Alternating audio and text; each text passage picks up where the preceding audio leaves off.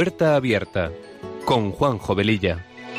Está la puerta abierta, la vida está esperando con su eterno presente, con lluvia bajo el sol. Está la puerta abierta, juntemos nuestros sueños para vencer al miedo que nos empobreció. Vida es encontrarnos, para eso nacemos, porque el punto más alto es llegar al amor. Y no hay amor de uno, solo hay amor de todos. Y por ese motivo estamos hoy aquí. Está la puerta abierta vida está esperando con su eterno presente.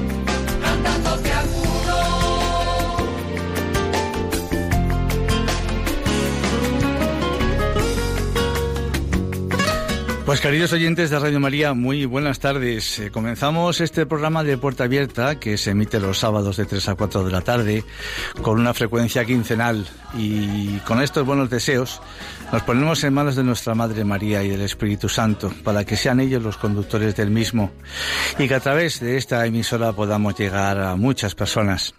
Nuestra sintonía dice mucho de lo que este programa pretende ser.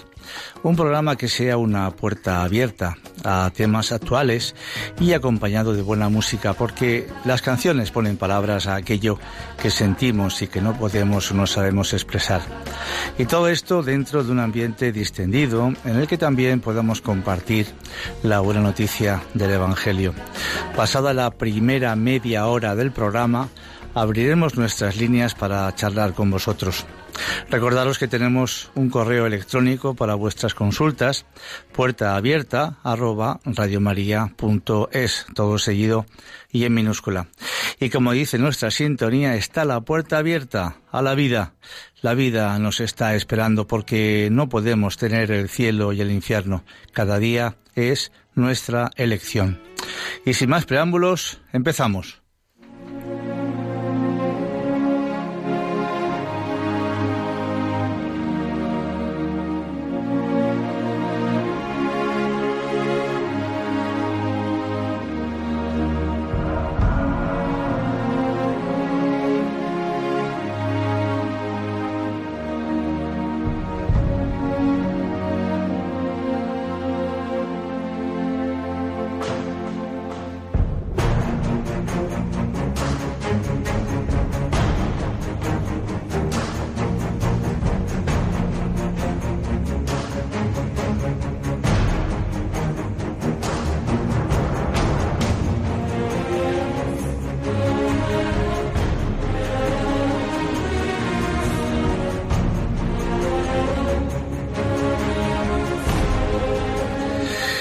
En el libro del Éxodo, en su capítulo 20, podemos leer, Honra a tu padre y a tu madre, para que tus días se alarguen en la tierra que el Señor tu Dios te da. Y también en la carta de San Pablo a los Efesios, en su capítulo 6, nos dice, Hijos, obedezcan a sus padres en el Señor, porque esto es justo. Honra a tu padre y a tu madre. Este es el primer mandamiento que lleva consigo una promesa para que seas feliz y tengas larga vida sobre la tierra. Y en el libro de, en el libro de Tobías podemos leer en su capítulo 4 unas palabras preciosas. Tobit, su padre, está al borde de la muerte y le hace llamar y le dice, Cuando yo muera, me darás una digna sepultura. Honra a tu padre, pero también honra a tu madre, y no le des disgusto en todos los días de su vida. Haz lo que le agrade, y no le causes tristeza por ningún motivo. Acuérdate, hijo, de que ella pasó muchos trabajos por ti cuando te llevaba en su seno, y cuando ella muera, sepúltala junto a mí en el mismo sepulcro. Preciosas palabras, ¿verdad? Pues como vemos, un tema muy interesante y fundamental como es el del respeto, la obediencia y el cariño que los hijos deben a sus padres. Y sobre esto vamos a tratar en este programa. Vamos a empezar con, una, con un audio muy interesante que he encontrado. Vamos a escucharlo. El quinto mandamiento dice, honrarás a tu padre y a tu madre. Este mandamiento es tan importante que es uno de los pocos mandamientos de toda la Biblia que nos da motivo para obedecerlo, para que tus días se prolonguen en la tierra que el Señor tu Dios te da. Muchos interpretan esta parte del mandamiento como una recompensa. Aunque puede considerarse de esa manera, el hecho es que hay una razón. Si se construye una sociedad donde los hijos honran a sus padres, la sociedad sobrevivirá por mucho tiempo. Lo contrario es que una sociedad donde los hijos no honran a sus padres está condenada a autodestruirse. En esta época la relación entre honrar a nuestros padres y la supervivencia de la civilización no es reconocida por todos. Al contrario, muchos padres con la mejor educación no creen que sus hijos deban honrarlos, ya que honrar implica una figura autoritaria, y esa es una condición que muchos padres modernos rechazan. Además, muchos padres quieren que sus hijos los amen, en lugar de que los honren. No obstante, ni los mandamientos ni la Biblia nos ordenan amar a nuestros padres. Esto es algo curioso, debido a que la Biblia nos ordena amar al prójimo, amar a Dios e incluso a un desconocido. La Biblia comprende que siempre habrá individuos que, por cualquier razón, no podrán amar a sus padres. Por lo tanto, no ordena algo que pudiese resultar psicológica o emocionalmente imposible pero sí ordena que honremos a nuestros padres. Y ordena esto solo en relación a los padres. La Biblia no ordena honrar a nadie más. Entonces, ¿por qué es tan importante honrar a los padres? ¿Por qué los mandamientos sostienen que la sociedad no podría sobrevivir si este mandamiento no es respetado por todos? Una razón es que, como hijos, lo necesitamos. Los padres quizá quieran ser honrados, de hecho deberían desearlo, pero es necesario que los hijos honren a sus padres. Un padre y una madre que no son honrados son en realidad adultos iguales a sus hijos. No son padres. Nuestra generación conoce mejor que nadie las graves consecuencias de crecer sin un padre. Los niños sin padre tienen más posibilidad de convertirse en criminales al crecer, de maltratar a las mujeres o de ser una amenaza para la sociedad. Las niñas que no tienen un padre a quien honrar, y con suerte para amar también, tienen más tendencia de buscar al hombre equivocado y de ser promiscuas a temprana edad. Segundo, honrando a nuestros padres es como aprendemos que hay una autoridad moral superior a quien debemos rendir cuentas por nuestros actos. Sin esto no podemos crear o mantener una sociedad organizada. Por supuesto, para los diez mandamientos la máxima autoridad moral es Dios, quien por lo tanto está por encima de nuestros padres. Pero es muy difícil llegar a honrar a Dios sin haber tenido un padre o una madre, especialmente un padre a quien honrar. Sigmund Freud, padre de la psiquiatría, quien además era ateo, sostenía que la actitud de una persona hacia su padre determinaba ampliamente la actitud de esa persona hacia Dios. Hay otra razón por la cual honrar a los padres es esencial para una buena sociedad. Honrar a los padres es el mejor antídoto para el totalitarismo. Una de las primeras cosas que buscan los movimientos totalitarios es romper el lazo entre padre e hijo.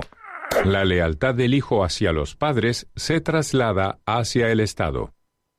Incluso en sociedades democráticas, cuanto más abarca el Estado, más desplaza al rol parental.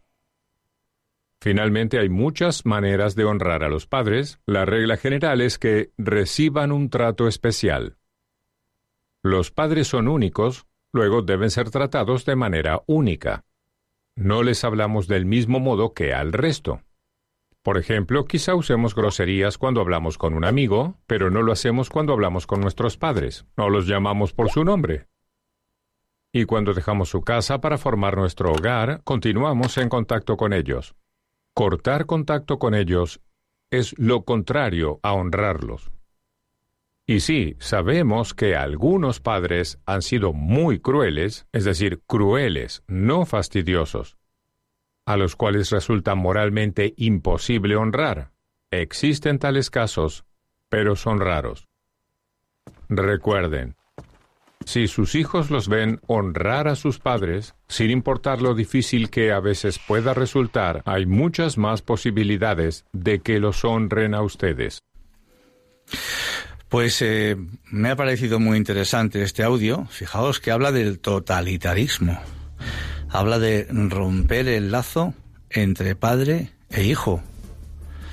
¿Os suena todo esto de algo en la actualidad, en la época en que vivimos? Ahí lo dejo. Pues ahora os vamos a ofrecer un resumen de la entrevista realizada recientemente a Emilio Caratayud. Es un juez de menores de Granada, donde imparte justicia desde hace más de 30 años. Este hombre tiene muchísimos audios eh, de conferencias en Internet. Yo os invito a que podáis escucharle porque la verdad es que habla tan, tan llana y tan claramente, no tiene pelos en la lengua como suele decirse, que merece la pena escucharle. Esta entrevista he intentado eh, poderla encontrar eh, en internet para ponernos el audio, pero no me ha sido posible. Así que yo voy a hacer en este resumen que he hecho de ella, pues de entrevistador y de entrevistado a la vez. Y como juez de menores se ha hecho famoso por sus sentencias ejemplares, como decía antes, llenas de sentido común. Y hace ya bastantes años, pues una charla que él dio se, mm, se subió a internet y a partir de ese momento pues las peticiones de conferencias le están llegando de toda España. Hay una concretamente de este año 2019, eh, me parece que era en Valencia, en los maristas de, de Valencia, eh, dura aproximadamente una hora, pero no tiene desperdicio, verdaderamente. Y la verdad es que las conferencias no le paran de, de llegar. Sus intervenciones en los medios de comunicación son tan celebradas como por el público como criticadas por el progresismo mediático. Él se queja de que no haya hoy en día una ley de menores adecuada. Critica el exceso de diálogo con los hijos. Pone un ejemplo simpático de que con un niño de dos años que quiere meter los dedos en un enchufe, no se puede dialogar de los problemas que eso le puede acarrear, porque mientras se dialoga con él, lo más normal es que el niño puede caer electrocutado. Pero aún así hoy en día la tónica general de los padres hacia los hijos es que hay que dialogar, hay que dialogar. Porque la palabra diálogo hoy en día está muy de moda, pues para todo, ¿verdad? Por eso se queja de que los políticos hayan eliminado en democracia el derecho a corregir moderada y razonablemente a nuestros hijos e insiste una y otra vez en que hoy los hijos tienen muchos derechos, pero pocas obligaciones a cumplir. Pero que todavía dentro del Código Civil existen artículos para poder hacer justicia. Los padres no podemos ser en casa solamente los que proporcionan el dinero para sustentar a la familia, mientras que algunos jóvenes quieren vivir la vida de una manera efímera y sin responsabilidades ni obligaciones. Vamos a escuchar ahora una canción que nos va un poco a ilustrar todo esto.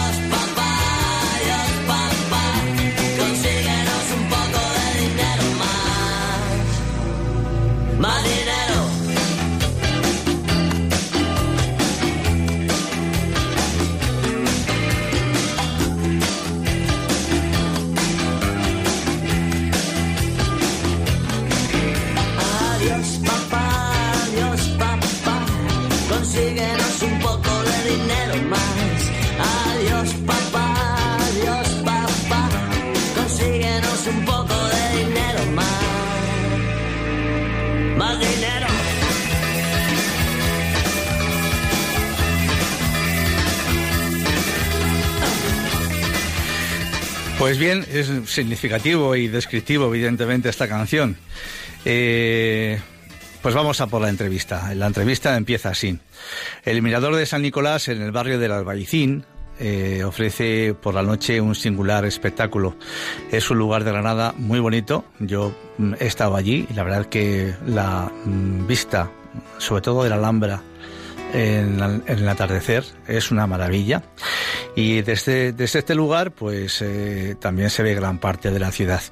Y siempre está lleno de turistas que se mezclan con gitanillos, que escuchan flamenco con el móvil, o músicos que rasgan la guitarra para arañar unas monedas, o jóvenes ruidosos con signos de embriagadez y sombras que deambulan salientes por las esquinas.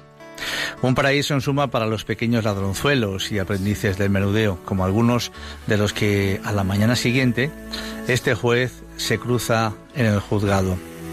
Sorprende saber que vive en ese mismo barrio del Albaicín, donde se cruza con hombres y mujeres hechos y derechos que en su día condenó y que hoy le dan abrazos por la calle.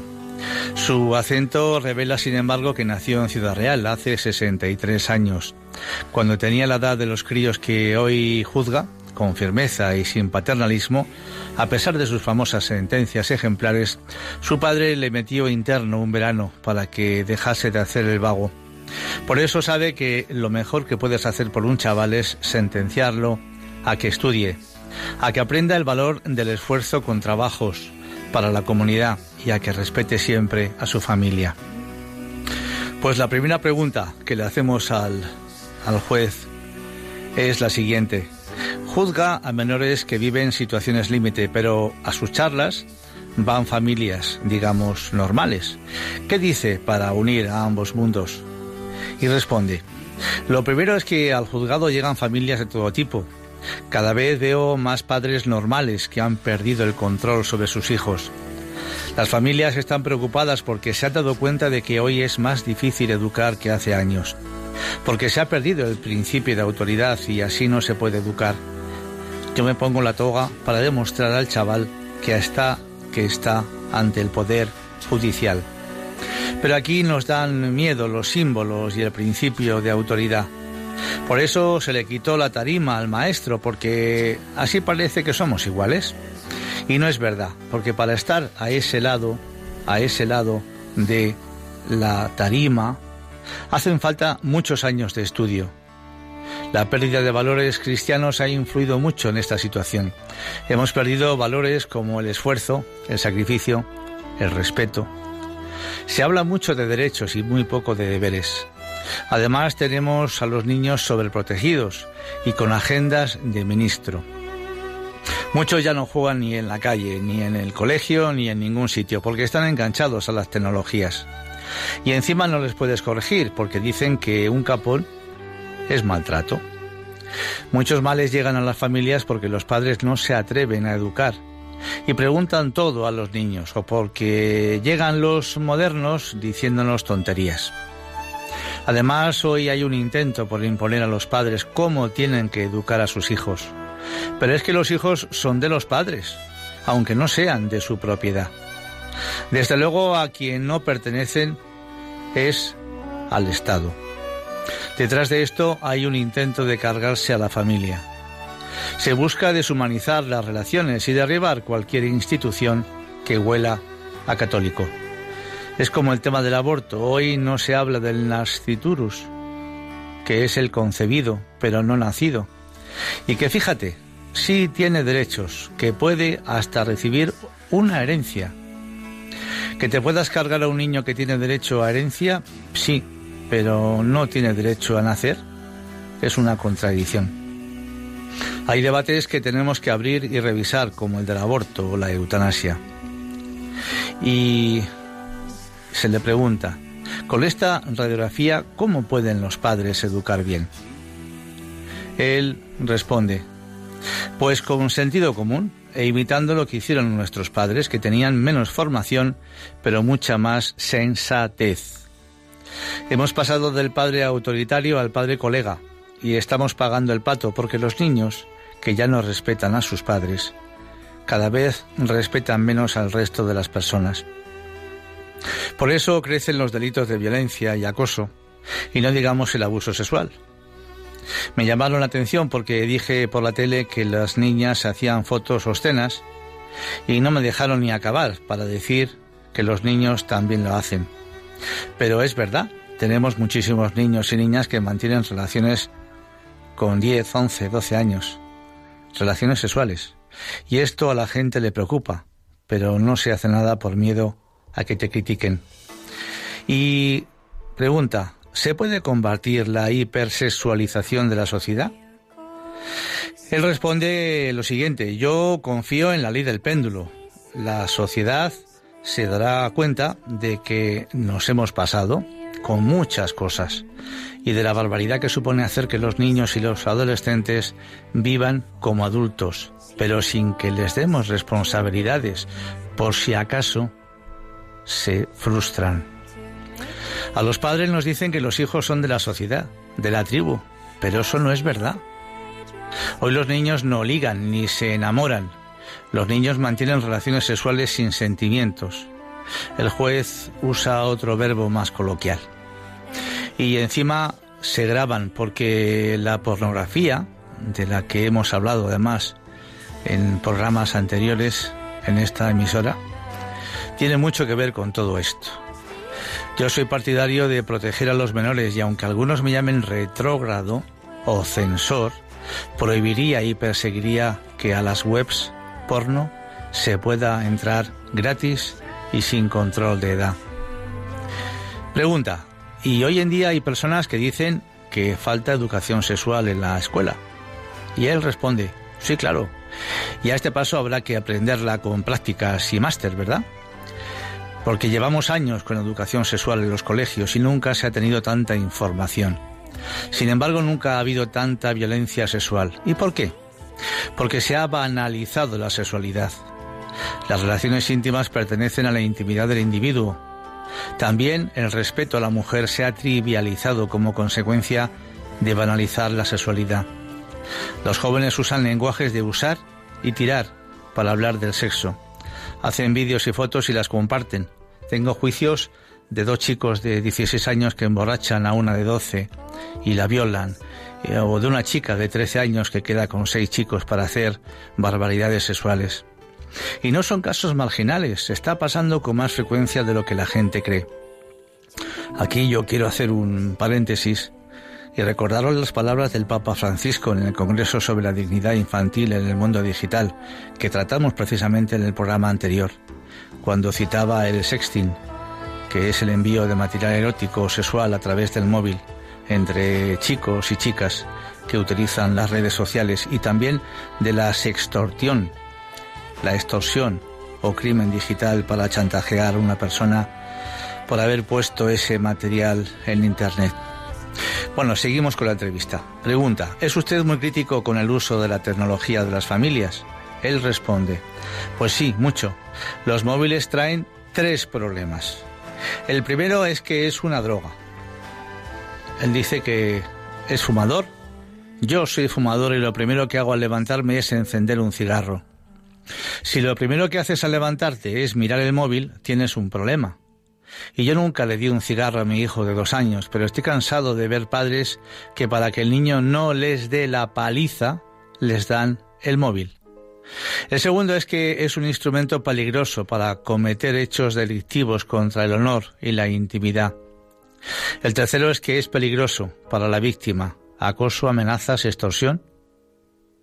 Hay gente que se ha puesto muy agresiva conmigo cuando dije que había que violar la intimidad de los hijos, pero hoy hay que hacerlo. Antes los padres te controlaban mirando el cajón de la mesilla y si podían escuchando por otro teléfono para saber con quién hablabas y de qué. Hoy la vida está en el móvil y como padre tienes que controlar a tu hijo para protegerlo. Sobre todo porque ellos no son responsables ante la ley de lo que hagan con el móvil. Son los padres los responsables. Por eso jamás compraría un móvil a un niño entre 8 y 12 años. Yo se lo compraría como mínimo a los 14, porque a esa edad ya pueden ser responsable legal. Porque es una vergüenza que el regalo estrella de las comuniones sea el móvil. Esto lo voy a repetir. Es una vergüenza que el regalo estrella de las comuniones sea hoy en día el móvil. Pregunta, se le critica por decir en alto lo que muchos dicen en privado. ¿Hay que perder el miedo a desafiar el discurso del todo vale? Él responde, pues claro. A mí me han llamado facha, carca, pero me da igual. Es como lo de católico. Ha habido un tiempo en que a la gente le daba miedo decir públicamente que es católica, pero la gente se va cansando de tener que ocultar que es católica.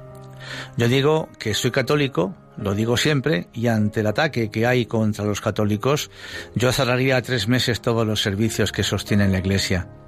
Vete, por ejemplo, a San Juan de Dios en Granada a ver quién atiende a los pobres. Pregunta, ¿usted reza? Pues sí, todos los días. Al morir mi mujer, el cura que celebró el funeral al que conozco desde hace mucho tiempo, dijo, si Dios no existiera, la vida sería una faena muy gorda. Pero Dios existe y por eso rezo. Pregunta, ¿y Dios es más juez o más padre? Y él responde, pues Dios es Dios. Ser padre es muy complicado y si lo miras como juez, no crees. Yo soy muy afortunado con mis desgracias y en mi vida mi fe me ha ayudado mucho para ser feliz y a través del sufrimiento se aprende a valorar las cosas en su medida, a que merece la pena hacer el bien y a hacer lo posible para estar tranquilo contigo mismo. Al morir de cáncer mi mujer, Azucena, me preguntaron de qué me arrepentía y dije que de haberle dicho poco lo que la quería. Yo ya no cometo este error, hay que demostrarlo, pero también hay que decir te quiero todos los días. En fin, mm, la, entrevista es un poquito más amplia, pero yo creo que eh, ha merecido la pena escuchar a este, a este buen hombre. Bueno, creo que todas estas reflexiones realmente pues nos pueden ayudar bastante a cada uno en nuestra vida familiar, con nuestros hijos, eh, también con nuestros nietos, ¿por qué no? A lo mejor hemos cometido errores con nuestros padres que podemos subsanar en cierta medida con nuestros nietos, yo qué sé. Pues todo esto que nos sirva realmente para poder eh, entrar en el mundo de la relación entre padres e hijos, ese mundo tan maravilloso que parece que a muchos padres les asusta, pues porque quieren dejar a los hijos hacer pues un poco de todo, ¿no? Eh, por cierto, que vi una película el otro día muy divertida eh, que se llama eh, Las mejores vacaciones de mi vida. os invito a que la podáis ver porque hay partes de la película muy interesantes que, que todo lo que pasa entre padres e hijos, concretamente en este caso entre una madre y su hija, por la separación que ha tenido la madre de su marido, pues todo se lleva a la psicología y hay que dejar y hay que no sé qué y meternos en ese mundo a veces muy complicado, eh, pues eh, puede en muchas ocasiones ser positivo, ¿por qué no? Pero otras muchas veces eh, como pasa en la película, se ve que la sencillez en la relación padre e hijo, entre padres e hijos, y el respeto que eso tiene que conllevar, eh, tiene que ser suficiente como para que las cosas vayan bien. Pues tenemos eh, una serie de pequeños consejos que también creo que pueden ser interesantes Mm, que tratan sobre los 12 errores más comunes que hoy en día eh, se producen en la educación, en la relación entre padres e hijos. Pero antes, pues vamos a abrir nuestras líneas para charlar con vosotros. Os decimos nuestro teléfono 91005 9419 91005 9419 Estamos en Radio María, estamos en el programa Puerta Abierta que emitimos los sábados quincenalmente de 3 a 4 de la tarde. Aquí estamos.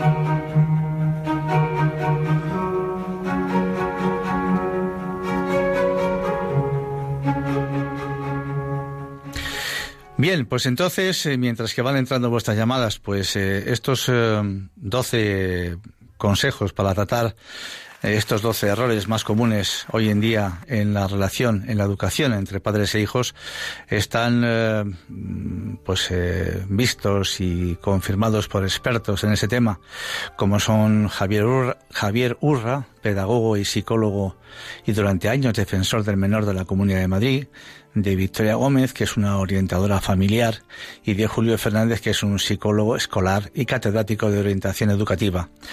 Creo que son personas de, pues, de alta capacidad en estos temas que nos van a ayudar al respecto y consideran que estos errores son los más habituales y perjudiciales a la hora de educar. Son estos. Disparidad entre los padres, si el niño recibe mensajes contradictorios porque sus progenitores se desautorizan entre ellos, no sabrán a quién hacer caso. Sobre proteger. Aseguran los educadores que este es uno de los errores más frecuentes en la sociedad actual. Esta sobreprotección resulta muy perniciosa porque hace ciudadanos dependientes y a veces muy tiránicos. La sobreprotección provoca personas inseguras, incapaces de tomar decisiones y de enfrentar las dificultades y contratiempos diarios, que no saben asumir las consecuencias de sus actos y con problemas de autoestima. El tercero es transmitir desprecio con frases como ya sabía que lo ibas a romper, pues eres idiota, pareces tonto, no vales para nada, siempre me defraudas, etcétera, etcétera, que resultan muy dañinas para los hijos. La falta de continuidad, los del cuarto consejo. Los expertos advierten que un fallo habitual de los padres es dejarse llevar por su estado de ánimo a la hora de educar, de modo que permiten o no determinadas conductas en función de que estén más o menos cansados, contentos o enfadados. Hay que tener conciencia de que estamos educando siempre, no en momentos concretos ante los hijos. Y bueno, paro un poquitín y voy a dar paso a María Luisa, que nos llama desde Toledo, y a ver qué nos cuenta. Adelante, María Luisa, buenas tardes. Hola, buenas tardes. ¿Qué nos cuenta? Estoy muy, estoy muy nerviosa. Tranquila, estamos entre amigos. Es que, mire, tengo un problema. Bueno, yo creo que es que de lo que ustedes dicen, tengo dos hijas, una de 30 y otra de 34. Puede haber sido superprotección por, lo- por las hijas. Pero bueno, es que, por ejemplo, la mayor, la mayor es de otra manera, pero la pequeña es distinta. Y fíjese que le ha dado un infarto de miocardio aguda. Entonces el miércoles lo tiene que poner como no un pan, pa un DAI, porque el medio corazón le funciona a un 30% y el otro normal. Vaya. Entonces, ¿qué pasa? Que es muy rebelde, empieza y tiene un carácter muy fuerte, muy fuerte, muy fuerte, muy fuerte. Y le dijeron que no comiera sal, que no tomaba sal, que no, que fumaba, que fumaba mucho y lo llevaba muy mal. Mire, se pone, y Dios, ¿dónde está Dios? ¿Dónde está Dios? Y, se, pone, se pone muy rebelde. Luego se la pasa y vuelve otra vez. Y dice, no puedo comer sin esta, esta mierda, sin sal, sin comer. Entonces yo tengo un sufrimiento muy grande. Y el, cada miércoles lo hacen, no es un marcapasos, Ujú. y esto es un DAI, me parece, para que si le da alguna arritmia o alguna cosa para que el corazón siga Claro, claro, para que no se le pare. Yo, María Luisa, yo, eh, en fin, no sé, yo desde luego no soy, no soy psicólogo, eh, pero sí me parece que si no hemos hablado hasta ahora, eh, hablaremos un poquito después eh, sobre esto, ¿no? Eh, creo que que ah, lo que no hagamos con los hijos cuando son pequeños es bastante complicado, bastante difícil, que no imposible, por supuesto, eh, conseguir eh, hacerles entender determinadas eh, actitudes cuando son mayores. Entonces, no sé si este será un poco el problema que tiene usted con, con sus hijas. También, también mm, pienso que el que haya varios hijos, pues efectivamente, cada uno es como es.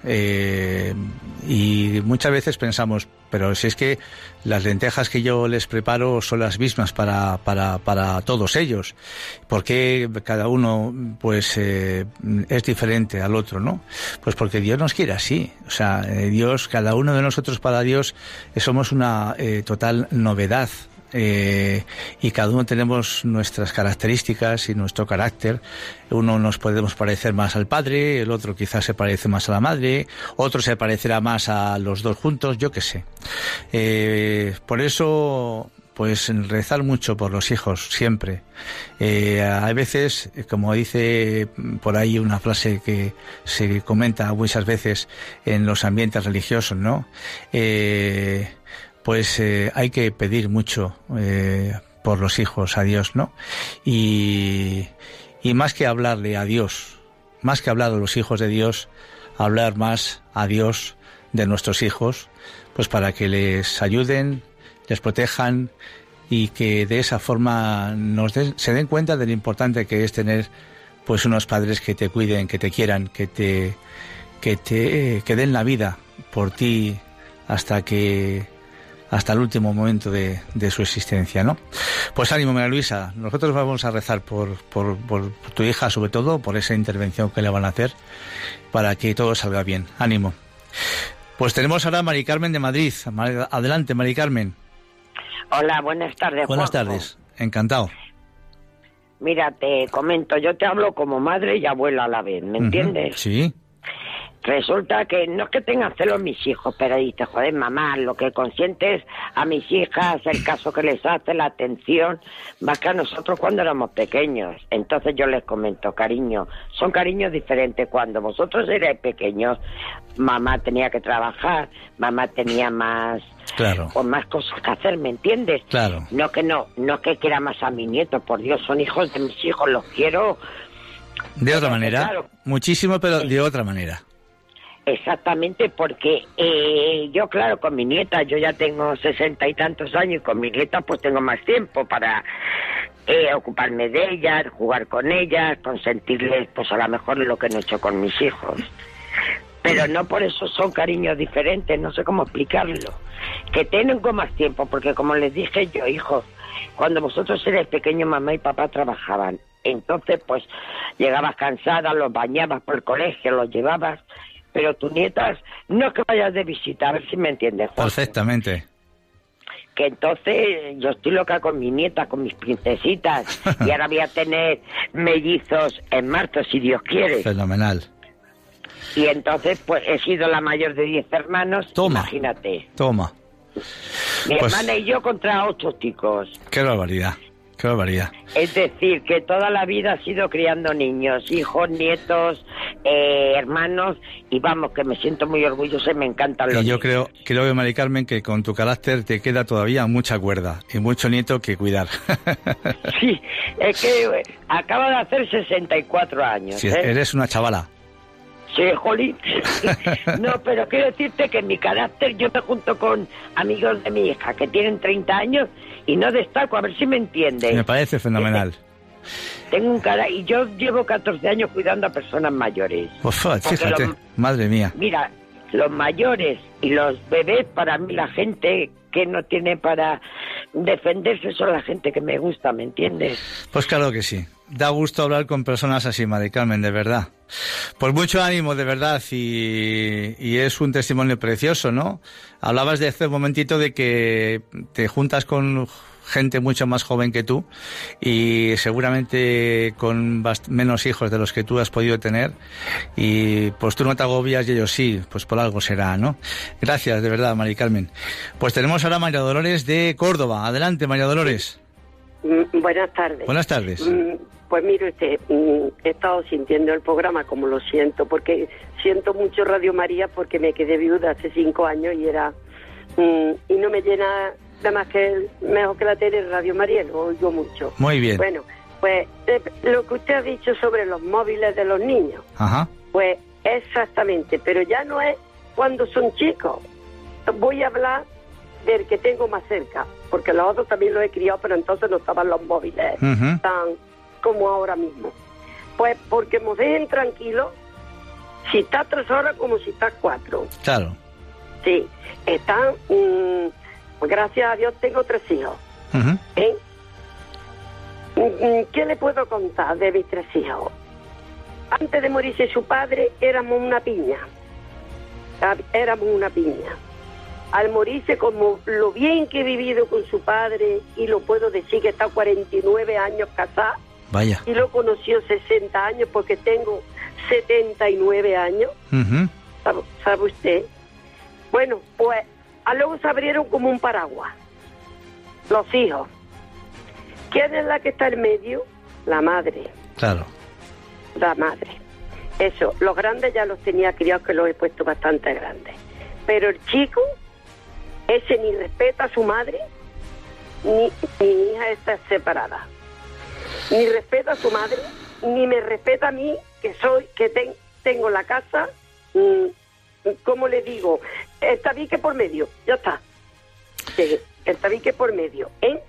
Y su madre le da la razón al niño. Pues María Dolores, yo le voy a decir una cosa. Es, duro, ¿eh? No, no, Lo por supuesto, por ¿eh? supuesto. En fin, eh, eh, yo le voy, a, le voy a decir una cosa. Mira, mm, te voy a regalar un, te voy a regalar un, un, eh, un CD de un programa que pusieron en Radio María, eh, concretamente de este, porque de este estamos hablando. Y ahí hay una serie de conceptos que a lo mejor, pues te vienen bien. Escúchalo, escúchalo. Y mientras tanto, yo le digo lo que le comentaba antes a, a Mari Carmen de Madrid. Pues eh, hay que hablar mucho y pedir mucho a Dios por nuestros hijos. Porque, pues porque llega un momento en que ellos ya son mayores y vuelvo a decir lo mismo, lo que no hemos podido hacer o conseguir cuando eran pequeños es difícil que luego lo podamos conseguir. Un árbol que está torcido y que le ha salido chepa, es muy difícil volver, poder, poder ponerlo erguido y hermoso, ¿verdad? Pero no es imposible, por supuesto, porque también, porque no puede haber árboles como personas que tengan esa situación y que en el fondo de su corazón puedan cambiar en un momento determinado, por gracia de Dios, por supuesto. Pues ánimo, María Dolores, de verdad, muchas gracias. Tenemos ahora a Pilar de Rota. Adelante, Pilar. Hola, buenas tardes. Buenas tardes, Pilar. Dígame. Bueno, primero quiero dar las gracias al programa porque desde que lo he descubierto ha sido un regalo para nosotros. Muchas gracias. No veo, no veo nada de tele y entonces el, descubrir Radio María me hace ponerla de fondo y, escuchar un programa como este y, los programas que tiene la cadena. Así que gracias a Radio María. Muy bien. Eh, bueno, es la primera vez que intervengo en directo. Espero que no sea la última, ¿eh? Bueno, no lo sé, pero por eso disculpadme que no sepa hacerlo de otra manera. Muy bien. Voy a tratar de, y si no, por favor, tú me ayudas, porque sé que tengo el defecto de que me pierdo, ¿no? A la hora de poder perderme a la hora de contarlo. Tú tranquila. Bueno, yo soy una persona, soy hija, evidentemente, todavía no madre, puesto que estoy soltera y no tengo hijos, hija de padres separados, para mí importante decirlo, porque, bueno, mis padres se separaron cuando yo tenía 18 años. Gracias a Dios he vivido la educación una educación tradicional en valores, ambos compartían esos valores, ¿no? De educarnos a los tres, como tres hermanos, en ser buena persona y, en los estudios, ¿no? Como maestros que eran los dos. Vaya. Entonces, gracias a Dios tuve esa suerte, ¿no? De recibir la educación de mis dos padres, ¿no? Eh, pero como digo, evidentemente reconozco y así lo comparto, ¿no? Con las hijas de mi actual pareja, que también son hijas de padres separados, ¿no? Eh, pues que la separación para un hijo, tenga la edad que tenga, considero, eh, pues bueno, de alguna manera te afecta, ¿no? Porque evidentemente a todos nos gustaría eh, pues que nuestros padres pues pudieran ser felices toda la vida juntos, ¿no? Pero a veces, pues bueno, no entendemos y yo ahí lo respeto porque creo que Dios nos hizo libres y nos quiere libres. Son cosas que se nos escapan y que, bueno, no nos corresponde no juzgar las elecciones que otros toman desde su libertad.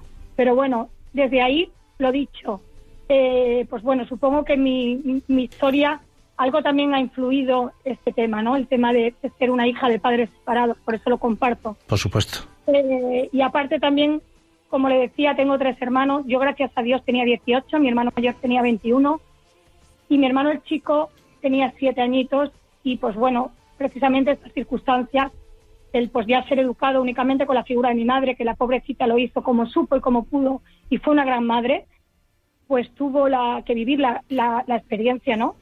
De, pues bueno, de vivir, eh, pues bueno, el, el que un hijo, en este caso el pequeño, pues cayera en las drogas, ¿no? Y vivirlo sola como, pues bueno, como madre separada, pero bueno, fue la lección personal en este caso de ella. Mi padre nos había separado en la vida, ¿no? Y como le pasa a mi pareja, ¿no? Digamos, son personas que pues bueno tuvieron que respetar la, elección de, en este caso sus mujeres y que ellos no se habrían separado por sus hijos pero bueno eso es un tema aparte pero lo dicho eh, mi madre y lo comparto por eso me he sentido interpelada en el programa porque precisamente esta mañana hablaba con otra amiga que me llamaba llorando desde una cama ha estado ingresada precisamente a mí me sorprende y la admiro este mismo abril hace muy poquitos meses por el tema precisamente de su madre, ¿no? Que es el mismo que el mío, y como compartía precisamente esta mañana con mi padre, con el que mantengo una relación cercana y de comunicación a diario. Fantástico. Pues, me decía que curiosamente estaba ahora descubriendo que él ha estudiado psicología, además de magisterio, que bueno, que también le aporta, pero nunca ha ejercido. Pero me decía que le sorprendía escuchar testimonios de personas cercanas de su vida, igual que yo en la mía, que sufren, porque es un sufrimiento, el tener una madre tóxica, puede ser un padre tóxico. Yo con esto quiero decir que me considero afortunada, vamos, que sé que es difícil de entender, pero yo me considero muy afortunada, gracias a Dios, con los padres que tengo, ¿no? Y con mi madre, por supuesto, a la que admiro, porque sé que no es fácil. Si no es fácil para mí la vida como persona, pues yo no soy madre, pero no me hace falta serlo para imaginar que unos padres, pues cuando somos pequeños y estamos a su cargo, tienen que tomar decisiones que evidentemente entiendo y en el caso de mi madre sé que las hizo. eh, pues hayan podido equivocar, porque cada día entiendo y la comprendo, pero es Se te va, se te va la voz, Pilar, se te va la voz. Pilar, eh, no sé, me gustaría retomar en alguna otra ocasión tu testimonio, Pilar, porque me parece muy interesante. Eh, mm, verdaderamente, bueno, mm, yo te diría que hablabas de la libertad, ¿no? De que Dios nos quiere libres y demás. Eh, sí, efectivamente, el don más eh, bello que nos ha podido dar Dios es la libertad. Pero también tenemos que pensar y reconocer que Él no desea que los matrimonios se separen.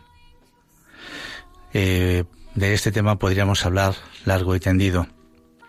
Porque si hablamos de Dios y le citamos con tanta frecuencia como tú fenomenalmente bien, gracias a Dios, le citas, también tenemos que pensar que en el credo, al principio de la oración, decimos algo precioso. Creo en Dios Padre Todopoderoso. Y si es todopoderoso, ¿por qué no nos acogemos a Él constantemente? Y antes de terminar una relación matrimonial, que además, si hay hijos, todavía es más dura y sangrante, diría yo, como tú estás aportando, evidentemente, porque ver tus padres separados, etcétera, eso supone un dolor interior importante. Yo lo estoy viendo a mi alrededor todos los días. Pues, ¿por qué no acudir a ese Padre Todopoderoso? Que Él pueda, que Él pueda echarnos, echarnos una mano, ¿verdad? En fin, es un tema que debería, podríamos elaborar largo y tendido, eh, porque es muy interesante. Lo tocaremos en alguna otra ocasión. Y mucho ánimo, Pilar, de verdad. Ánimo. Pues tenemos a Tomasa de la Solana. Adelante.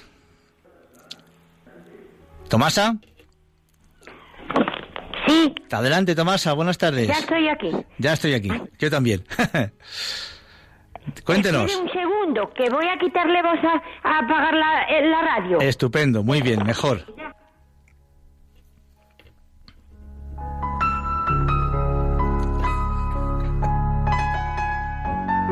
Ya, ya estoy aquí. Adelante, cuéntenos, cuéntenos, Tomasa. Pues mire usted, yo soy una mujer de 51 años, Ujú. casada ya va a ser 26 años. Ajá. Este año he hecho mis bodas de plata. Muy bien.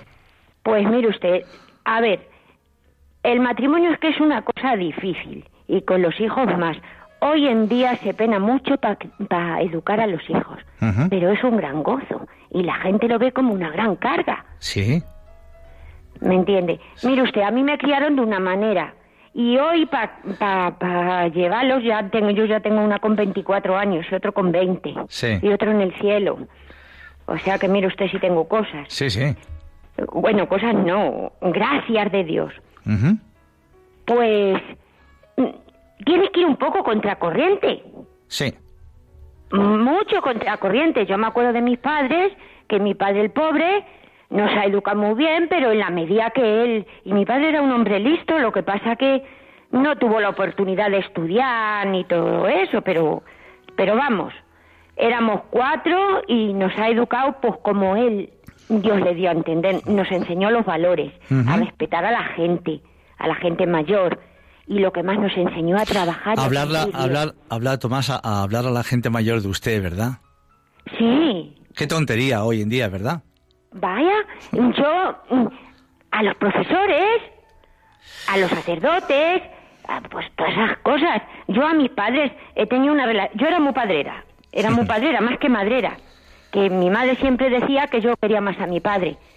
Y, y me metía a las 3 de la tarde, como, como digo yo aquí. Pues terqueaba mucho con él. Teníamos un genio muy parecido. Y se murió el pobre diciendo, me muero y no te educo, porque quería que... Pues, Tomasa, Se murió dici- Sí, diciendo eso. sí, pues es que se nos, se nos acaba el tiempo. De verdad que es que da gusto hablar con, con vosotros, sinceramente, pero se nos acaba el tiempo. Y tenemos que despedir el programa. Nos han quedado algunas cosas que vamos a ver si en el próximo programa las podemos terminar de rematar.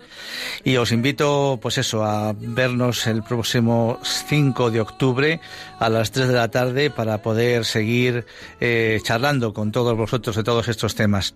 Eh, ha sido un placer, como siempre, estar ese tiempo con vosotros. Pues muchas gracias y que Dios os bendiga a todos. Un abrazo muy fuerte.